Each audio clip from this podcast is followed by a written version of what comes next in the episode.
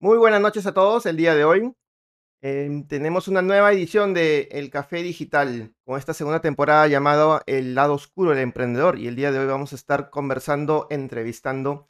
Déjenme decirles que a partir de ahora voy a llamar tanto, no tanto una entrevista, sino un conversatorio, porque la idea del Café Digital no es tanto una entrevista de ida y vuelta, sino tanto es un poco conversar, aprender, un poco entender a, a diferentes expertos y emprendedores. Por eso justamente el Café Digital es acá aprendiendo con emprendedores y expertos, ¿no? Ya saben que la tacita de café digital siempre está presente. El día de hoy, como les había comentado, como les estaba comentando básicamente, vamos a tener a Newman Mendoza. Ya un poco vamos a conversar con él, él mismo se va a presentar, van a poder conocerlo, pero antes de iniciar justamente con toda la, la sesión del día de hoy, les voy a comentar el café que en esta oportunidad, solamente en esta, no vamos a catar porque ya lo hemos probado pero sí les voy a indicar cuál es el café del día de hoy. Así que estén conmigo aquí, chicos. Y básicamente el día de hoy vamos a estar con este café que lo tengo aquí. Café 3.0. De, en este caso es arábigo. Es de la zona de San Ignacio. Acá atrás tiene toda la, la parte técnica del café. Ya lo he preparado acá. Lo tengo listo para degustar. En la última, eh, me, quedó un poco de ese café porque es de un kilo. Eh, ya no lo voy a catar porque lo he catado en alguna anterior edición. No sería justo. Aunque quién sabe. Pero por lo menos no, no este café. De repente otra variedad lo voy a catar. Pero por el momento no. Así que básicamente eh, tenemos aquí el café ya está listo, está servido. Lo voy a estar probando. Pero como les comenté, no lo voy a estar prácticamente no lo voy a catar porque ya lo he catado anteriormente, simplemente nos va a acompañar en esta oportunidad. Y para ello vamos a darle pase al día de hoy a nuestro invitado, con el que vamos a estar conversando un poquito más y conocerlo.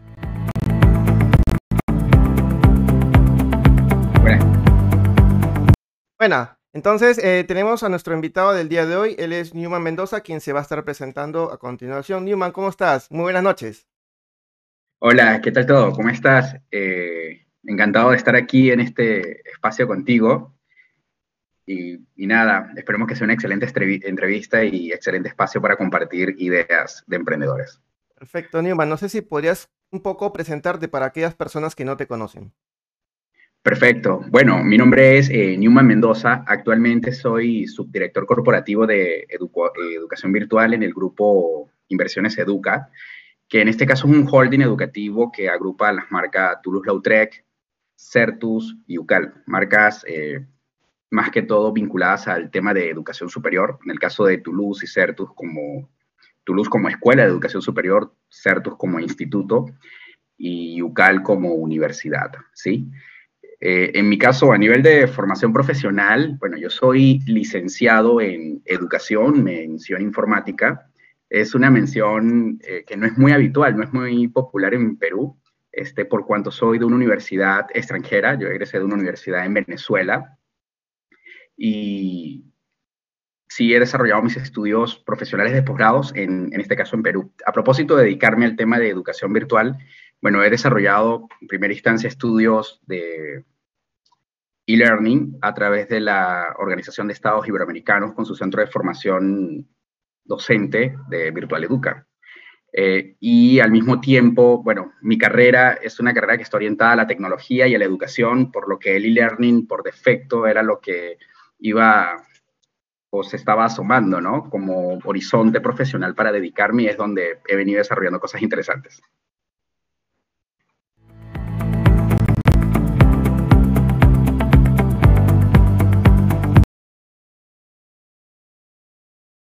Muchas gracias, Newman. Entonces, vamos a empezar con la entrevista como tal. Primeramente, agradeciéndote por tu disponibilidad como siempre y pues eh, dejando un poco, un poco para que entiendas cómo es el concepto de café digital. De hecho, nosotros aquí trabajamos de un aspecto de que no hay ni un fin de lucro, acá no hay nada, es más, ni siquiera me pagan por, por los cafés. Simplemente hay, hay, dos temas acá que yo estoy juntando y que, de hecho, todos, todos los emprendedores tenemos, tenemos pasiones. El día de, siempre, para mí, una de mis pasiones es obviamente el café, como buen emprendedor. Y en este caso, yo sí prefiero mi café peruano, 100% orgánico. Y pues hay un tema de, de, de, ayudar a los emprendedores a que muchos de ellos de repente tienen algunas dudas para emprender, no se arriesgan, no se animan. Déjame hacerte una pequeña primera pregunta para iniciar toda esta sesión de entrevista. Eh, ¿Tú cómo, cómo ves el tema del emprendimiento desde tu perspectiva de lado trabajando con IEDUCA? Eh, bueno, el emprendimiento, desde mi, desde mi perspectiva, es la forma en que se organizan las personas de, de manera individual para desarrollar a la sociedad a través de mejorar el rendimiento económico, ¿sí?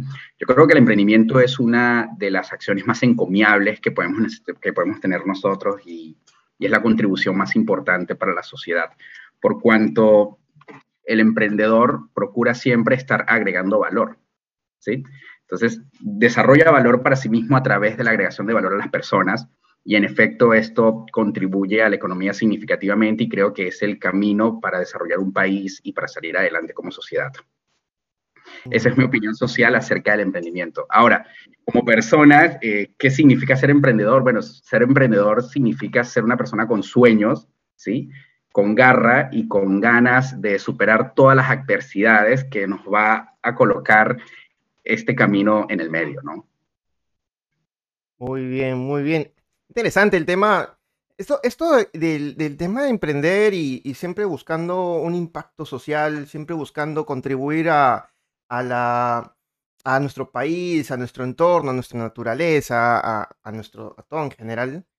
Es una, es una óptica que muy pocos emprendedores a veces, la, o por lo menos las personas que están emprendiendo, lo tienen en cuenta, porque mayormente, bueno, hoy por hoy por un tema de pandemia, muchas personas, por ejemplo, están buscando emprender, pero todos por un tema de necesidad, más no por un tema de querer cambiar. ¿Tú ahí qué contribución les podrías dar, por ejemplo, a ese tipo de personas que están buscando salir de la recesión? Sí, bueno, eh, yo creo que el que emprendas porque quieres salir de una coyuntura económica, eh, no lo veo tanto como una razón de ser del emprendimiento, sino más bien lo veo como que es el disparador. ¿sí? La persona que ha decidido emprender tenía el bichito de emprendimiento por dentro, solo que no se habían dado las circunstancias que funcionaran como gatillo a propósito de que dijera, ok, ahora sí empiezo. Entonces, cuando se, se ven en una situación en la que el flujo de caja empieza a disminuir, empieza a, eh, no hay cash, no hay fuentes de ingreso, entonces por propia subsistencia dice, tengo que hacer algo. En su mente siempre estuvo el emprendimiento y empezó a, a desarrollarlo. Ahora bien, eh, la forma en que se configuran eh, la economía, la forma en que se configura, eh, se configura todo este intercambio de bienes y servicios que se dan en la sociedad, ya esto tiene un trasfondo social. Entonces, si bien tú lo haces por tu bienestar personal, en el momento en que tú empiezas a, a adquirir bienestar personal, de forma indirecta estás propiciando el bienestar colectivo, porque tú como persona que mejora tu economía estás contribuyendo a la economía de las personas que venden los bienes y servicios que tú consumes. Entonces, indistintamente del propósito que pueda tener el emprendedor de forma directa a su emprendimiento, hay una contribución social que está aplicando, por lo que emprender implica, con intención o sin intención, un aporte social.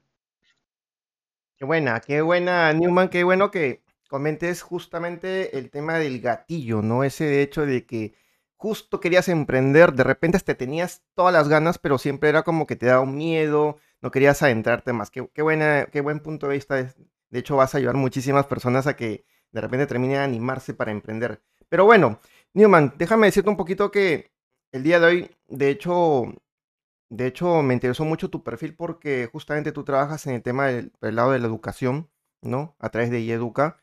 Pero antes de, comenzar a trabajar a hablar con respecto a ese actual puesto donde estás, me gustaría un poquito que comentaras rápidamente qué, qué pasó antes del Newman de ahora. Es decir, de repente, bueno, en verdad no, no, sé cuántos años estés trabajando, pero un poco que cuentes cómo fue el antes, ¿no? ¿Cómo fue que decidiste animarte a seguir apoyando el tema de la educación aquí en, en el país?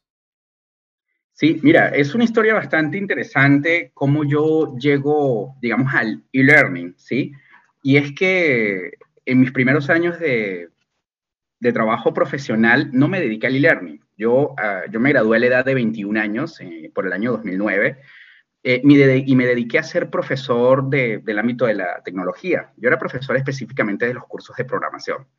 Eh, durante cuatro años me mantuve en el ejercicio de, la docencia a nivel superior, no en Perú, eso lo estuve haciendo en, en, Venezuela. y luego de cuatro años de desarrollo profesional, sentía que tenía que buscar nuevos horizontes, nuevos espacios, también propio de lo que ya se avecinaba en, en, Venezuela, ¿no? Y creo que no es secreto para nadie lo que está ocurriendo actualmente en el país. Para ese momento no existía esa crisis, pero sí se proyectaba. Entonces, eh, vamos a decirlo así, ese espíritu de libertad para emprender, para desarrollar cosas, estaba siendo cohibido. Decido eh, buscar otros rumbos y me acerco a Perú. Cuando yo llego a Perú, el plan en Perú era desarrollarme en la misma línea en la que estaba, que era como profesor universitario. Sin embargo, eh, en ese justo instante yo aún no tenía la maestría y sale la norma que dice, para dar clases en una universidad debes tener el grado de magíster. Entonces, como que toda esa proyección eh, en la que estaba orientando mi sostenibilidad por los siguientes años en Perú se cayó en el primer mes en el que estaba en Perú. Y dije yo, ¿y qué hago en Perú? ¿A qué me dedico si es que donde tengo experiencia no me puedo dedicar? y empiezo a trabajar en el ámbito administrativo de la, en, la educación superior. Empiezo a trabajar específicamente en una escuela de posgrado y cuando empiezo a trabajar en estas labores administrativas me empiezo a dar cuenta que existían necesidades importantísimas este, dentro de lo que tenía que ver con educación virtual, dado que para el momento no era tendencia en Perú, pero sí las universidades tenían la necesidad de enriquecer con tecnología su proceso educativo y empiezo a darme cuenta que no necesariamente los profesionales estaban resolviendo los problemas de la, de la manera que se requería. Y mientras yo hacía mi ejercicio profesional de la docencia universitaria en Venezuela, yo había implementado plataformas educativas, este, herramientas de videoconferencia, entre otros elementos, digamos, distintos componentes orientados al e-learning, pero lo estaba haciendo como hobby, lo estaba haciendo como una forma de, de entretenerme, como una forma de jugar, cuando estoy aquí me estoy dando cuenta que lo que yo usaba para jugar en Perú era una necesidad y era una necesidad que tenían las organizaciones. Cuando veo ello, empiezo a hacer propuestas, pero hice propuestas como jugando, la verdad. Y por eso es que dice, las grandes ideas o los grandes caminos surgen cuando no necesariamente tienes la intención, solo tienes que conectar lo que te apasiona con lo que identificas que se necesita, ¿no? Entonces, ¿qué se necesita? Se necesita ser un apasionado y se necesita este, estar observando siempre lo que ocurre a tu alrededor, porque quizás de eso que te apasiona hay una oportunidad. Y tal cual ocurrió. Cuando empiezo a conversar con los distintos líderes en la organización, empiezo a preguntarle, este, oye, ¿a ti no te gustaría implementar esta herramienta? ¿Qué te parecería a ti si esto se incorporara dentro de tu modalidad? ¿Te gustaría? Y las personas me dijeron, wow, está increíble. ¿Tienes un proveedor para eso? Yo le dije, no, no necesitas un proveedor, yo te puedo ayudar a eso. Y ahí empieza el camino de la innovación y de la incorporación de herramientas al servicio educativo basado en learning. Este, estoy hablando más o menos del año 2015, ¿sí? Empezamos a hacer estos elementos a partir de todo, digamos, de, la buena recepción que, tuvieron estas ideas, empezamos a hacer proyectos en colaboración con otras empresas, por ejemplo, Telefónica, entre otros, hacer consorcios educativos, eh, a implementar proyectos de consultoría y empezó a darse como que una demanda muy agresiva de implementar modelos, nuevos esquemas de servicio, nuevas formas que em, empezó obviamente a exigirme que innovara dentro de cómo hacía las cosas. Después de formular más de 50 proyectos de consultoría en el ámbito de educación virtual, estoy de formulación, no de, no de ejecución, formulación, pero obviamente la formulación, aunque no la ejecutas, tienes que hacer todo un trabajo de reflexión para preparar ese, ese trabajo técnico obviamente empecé a adquirir ya no solamente la experiencia de cómo incorporar componentes, sino cómo tomar estos componentes y adaptarlos a necesidades de servicio. Eh, dentro de este ámbito de hacer y hacer y hacer formulaciones técnicas, me llaman del centro de labores donde estoy actualmente y me piden una asesoría. Me dicen, me gustaría que me asesores a propósito de desarrollar una modalidad e-learning. Cuando este, facilito, digamos, la prospección de crecimiento que se le podía dar al negocio eh, con, esta, con estas distintas herramientas, entonces mm, deciden que yo sea parte de su stand profesional y a partir de allí empezamos a desarrollar la modalidad de estudios virtuales desde algo que era muy pequeño, pero que poco a poco fue creciendo a propósito de ir ocupando cada vez más este, espacios en la operación. Y ya cuando llega el año 2020 y el presidente Vizcarra decreta que todos los procesos educativos se van a distancia, entonces allí vino el gran reto, el gran momento que nunca imaginé que iba a llegar de esa forma, eh, que me dicen en 15 días necesitamos que la operación educativa virtual vaya al 100%. Cuando hacen esa demanda, creo que ha sido uno de los retos más, más interesantes, eh, uno de los retos que, que te carga de, que te, carga de, una expectativa que no sabría si llamarla negativa o positiva, ¿sí? Simplemente es un mar de emociones que tú dices, hay que hacer cosas que son importantes, que son grandes, que tienen un impacto significativo y que no hay espacio para equivocaciones, ¿sí? Porque es un periodo de corto muy tiempo.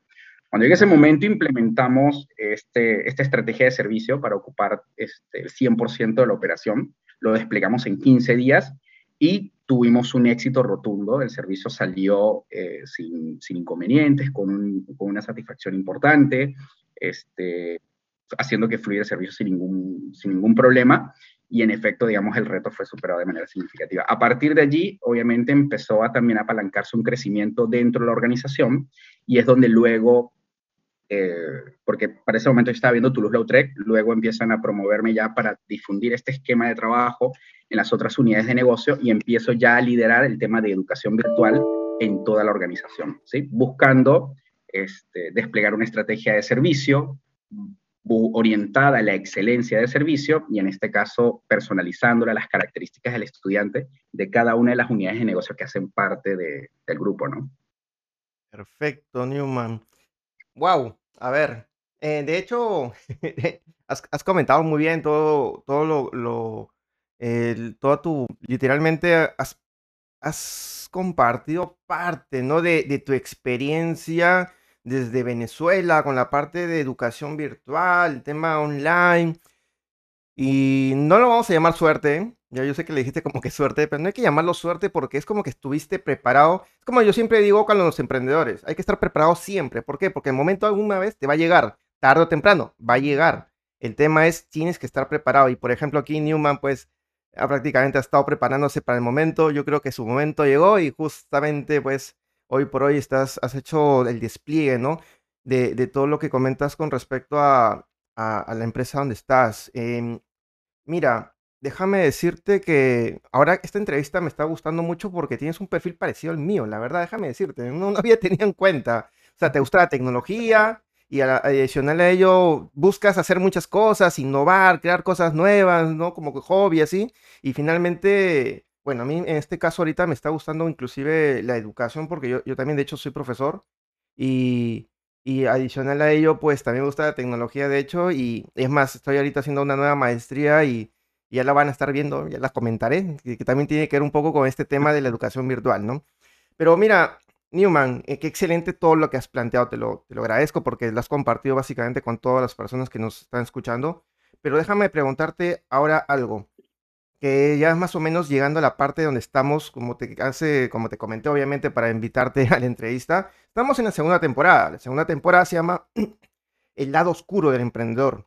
Yo sé que muchos me preguntan, siempre me han preguntado, pero ¿por qué el lado oscuro, Fernando? Esto no es Star Wars, no es la guerra de la galaxia, no, no, es, no somos no somos Jedi, no somos, no sé, ¿no? yo digo, no, no te preocupes. El lado oscuro porque toda la persona profesional o emprendedor en algún momento tiene desafíos, ¿no? Tiene desafíos los cuales obviamente va a resolver, pero los resuelve obviamente porque si no, no estuvieran donde están, los resuelven y es bueno que eso se pueda transmitir como un tema de aprendizaje. En este caso, Newman, dentro de tu experiencia hasta el día de hoy, ¿tú crees que en algún momento has tenido un súper desafío? Que yo ya me imagino cuál es, pero es bueno que lo cuentes.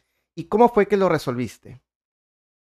Mira, este, tal cual como tú lo dices, ¿no? Eh, siempre conocemos el lado bueno de los emprendedores, eh, siempre conocemos, digamos, de los emprendedores en, en todas las connotaciones, ¿no? Este, emprendiendo un negocio, pero al mismo tiempo podemos llamar emprendedora a aquella persona que está decidida a transformar algo, ¿no? Que está decidida a innovar, que está decidida a generar cambios en su, en su contexto.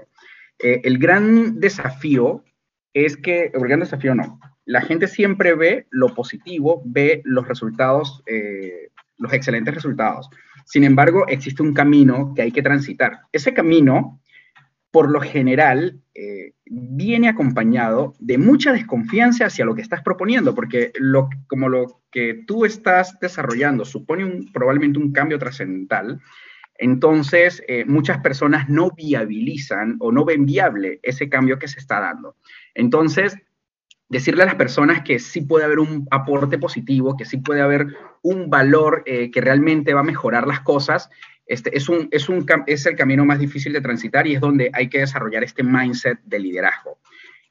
Yo diría que en gran medida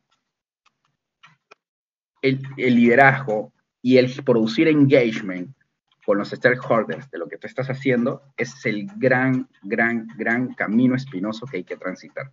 Si las personas no confían en ti, tu idea no prospera. Si las personas no confían en tu idea, tu idea tampoco prospera.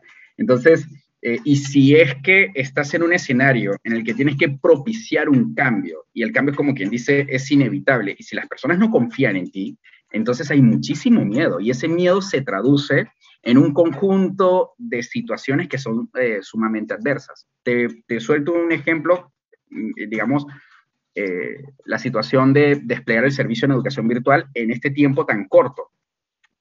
El, una de, las, de los planteamientos que me hizo un colaborador, no voy a decir su nombre en este momento por... por, no, no, hay problema, está bien. Este, pero me, me indicaron me, me, en una reunión, tú tienes en consideración que cada cosa que estás haciendo se está jugando la marca. Entonces, estamos hablando de jugarnos, jugarnos la marca suena sencillo, pero jugarse la marca es probablemente amenazar la continuidad de un negocio, ¿sí?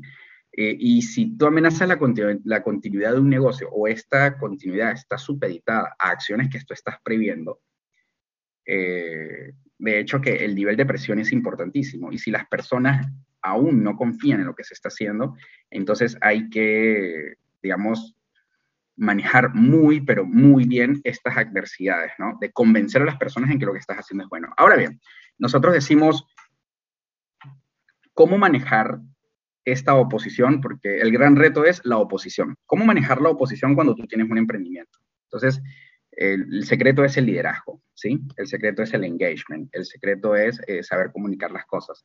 ¿Y cuál es eh, la fórmula para nosotros poder tener ese engagement, poder tener ese liderazgo? Eh, y acá esto es algo de lo que no hablan todas las personas, y es siempre cuando somos emprendedores nos preparamos para liderar equipos de trabajo, nos preparamos para liderar organizaciones, pero casi nadie se prepara para liderarse a sí mismo. ¿Sí? Y es donde, y es donde eh, digamos, tienden a fallar muchas personas. Tienen una visión muy clara, tienen una idea muy clara, saben cómo van a producir cambios, ¿sí?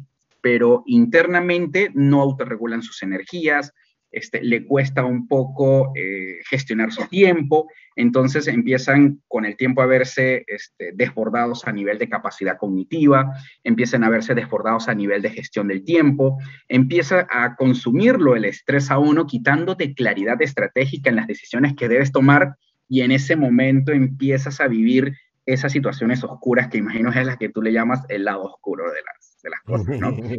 Esta situación oscura, ¿cómo las puedes superar? ¿Cuál es el framework de trabajo? El framework de trabajo es el liderarse a sí mismo. ¿Cómo se lidera a sí mismo? Bueno, buscando el equilibrio entre cuerpo, mente y emociones.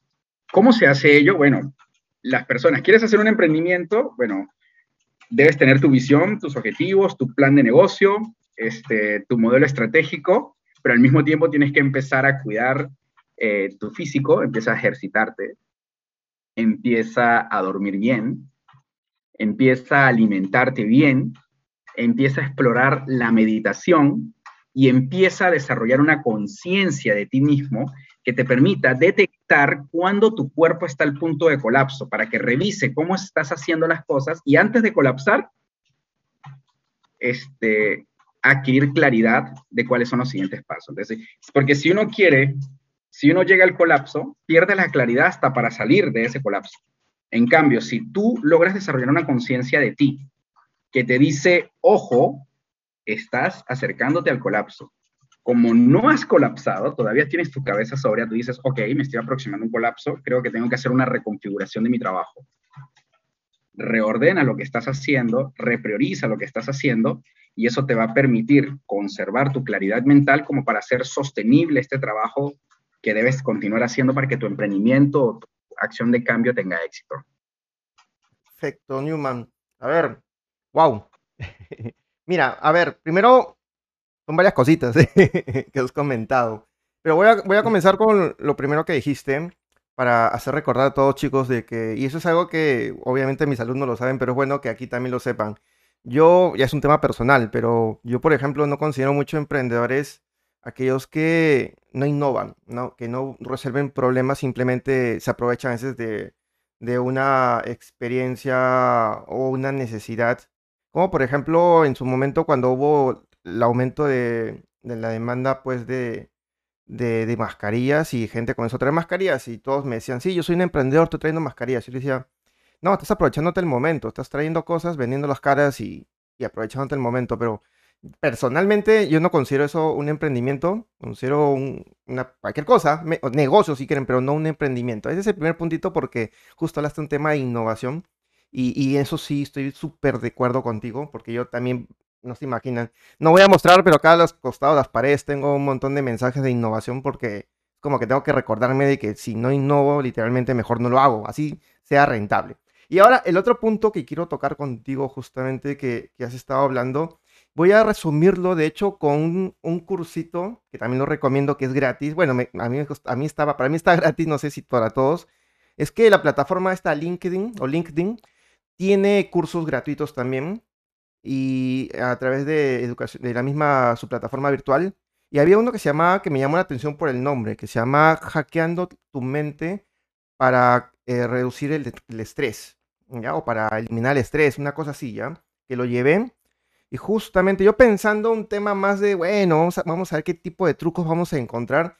Y la profesora que justamente dictaba ese curso, porque era grabado, eh, hablaba del tema de la meditación, hablaba justamente de lo que comentas Newman, del tema de equilibrar nuestras prioridades de la vida, de que en el trabajo, mientras más estemos involucrados en el trabajo, más trabajo va a haber. Nunca vamos a decir ya vamos a terminar de trabajar hasta el viernes todo y de ahí no, porque cuando termines de trabajar te sigue llegando trabajo. Y es un tema de equilibrio y saber decir que no. Entonces, es todo un tema bien interesante que se vio en ese curso y que me abrió panorama, obviamente, para, en mi caso, pues yo, aparte que soy profesor y aparte que tengo mi empresa, era un hecho de, ok, no todo es trabajo, ya sé, el que trabaja más va a tener más plata, lo que quieran, no, pero el que, el que tiene mayor equilibrio va a ser bien todo, tanto la familia, tanto la salud, tanto inclusive con sus amigos, tanto a nivel personal, que es tan importante, miren, estamos no sé cuántas ediciones y casi más de la mitad de emprendedores que han pasado por esta plataforma todos coinciden con el tema de uno mismo, que nadie está preparado con, para poder llevarse consigo mismo hacia el objetivo o la meta que tienen. Todos piensan que es a través de una idea innovadora, que sí, está bien, pero nadie se dice, ok, ¿estás preparado tú? O, o nadie se pregunta eso, ¿no? ¿Tú estás preparado en verdad para todo lo que se va a venir de aquí a continuación hasta llegar a esa meta? Qué buena reflexión, Newman, y te lo agradezco por, por nuevamente ponerlo justamente aquí, en esta plataforma. Muy bien. Y ahora voy a, ya para ir cerrando, disculpa un ratito, ya para ir cerrando la entrevista porque ya se pasó literalmente volando estos 30 minutos de entrevista. Quería un poquito si podrías contar acerca de cuáles son entonces los nuevos desafíos que, que les vendría a, a ti en general o a tu equipo en IEDUCA. Mira, este, el, desafío más que para mí, más que para IEDUCA, es el desafío global, ¿no? Eh, sobre todo para los que estamos incluidos en el ámbito de la educación. Y es que hay una, hay una expresión que yo tiendo a utilizar desde hace poco, y es que las fronteras territoriales han sido simplificadas con, con todo este proceso, digamos, post pandemia, o la pandemia simplificó redujo lo que son las fronteras territoriales y empezó a achicar el mundo. ¿Por qué? Porque hizo que las personas se involucraran, se involucraran en, una, medida mucho mayor al tema tecnológico y esto ha expandido distintos sistemas de trabajo. Por ejemplo, eh, las empresas retail expandieron sus fronteras a través del e-commerce, ¿sí? Las universidades y centros formativos han expandido sus fronteras a través de las plataformas de educación virtual.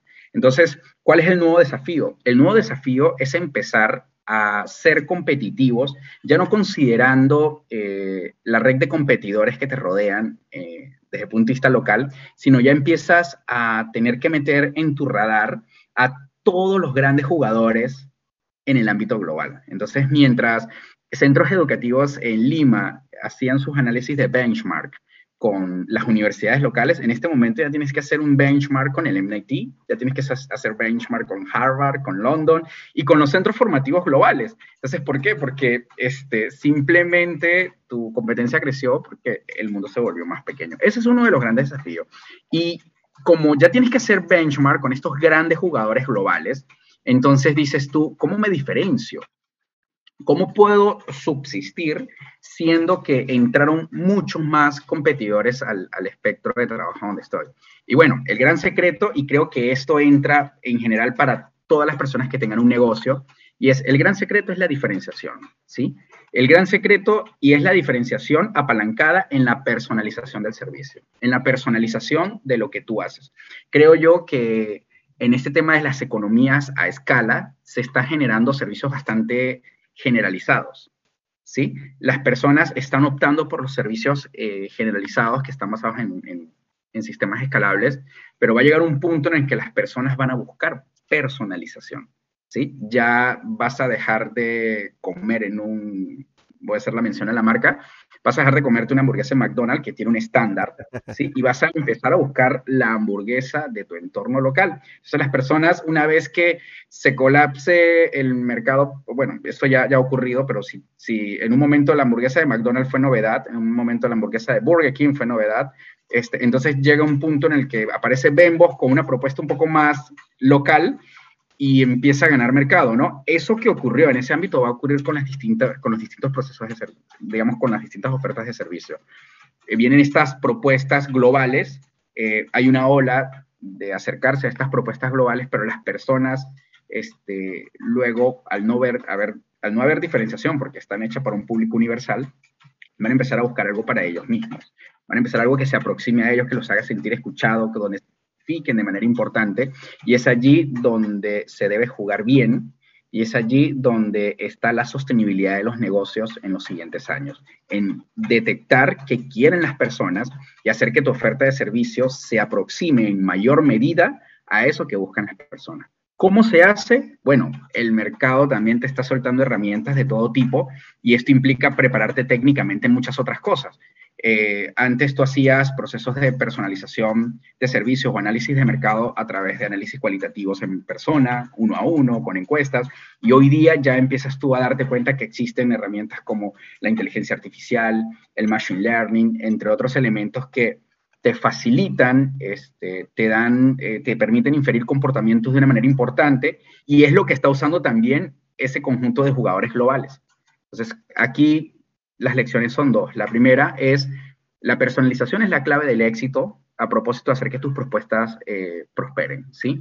Pero para tú personalizar ya tienes que salirte de esta personalización habitual y tienes que prepararte a adquirir un nuevo bagaje de conocimiento que te lo está colocando a disposición las nuevas tecnologías, ¿sí? Entonces, esos son los grandes retos. Sostenernos en una oferta que ahora es global, ¿sí? a través de la personalización y apalancándonos en tecnologías para poder ser competitivos. ¿no?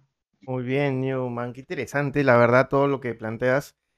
Quedado corta la entrevista, así me gustaría seguir preguntando de más cosas, pero así es el formato. Agradecemos nuevamente a todos aquellos que nos han escuchado y bueno, conmigo será hasta la próxima semana. De hecho, todos los viernes siempre tenemos una nueva edición del Café Digital con un nuevo invitado. Así que nuevamente agradecerte, Newman, por tu tiempo y te voy a dejar estos últimos minutitos como para que puedas despedirte de aquellos que te están viendo ahorita. Perfecto. Bueno, en primera instancia agradecerte a ti este espacio y agradecer a toda la comunidad de LinkedIn, a todas las, a todas las personas que están en las distintas plataformas donde me, donde me encuentro, este, agradecer sus interacciones, el ver los contenidos, este, entre otras, entre otras, este, entre otras interacciones que vamos teniendo por allí. En las siguientes semanas les estaré organizando un conjunto de eventos educativos, un poco para contribuir, facilitar todo este conocimiento, toda esta experiencia que se ha venido construyendo. Estaré socializando esto a través de live, webinar, entre, entre otros formatos. Entonces, les recomiendo a las personas seguirme en LinkedIn, me pueden buscar como Newman Mendoza y a partir de allí estaremos compartiendo e intercambiando ideas interesantes. Hasta luego. Muchas gracias, Newman. Y no se olviden, chicos, ya saben, pues, eh, a seguir a Newman en, en su cuenta de LinkedIn. Él va a estar compartiendo nuevas cosas, justamente lo que están haciendo. E interactúen e ingresen a sus webinars y live. Nos vemos hasta la próxima semana, chicos. Todos los viernes, tómense su cafecito digital. Muchas gracias por todos. Hasta luego. Chau.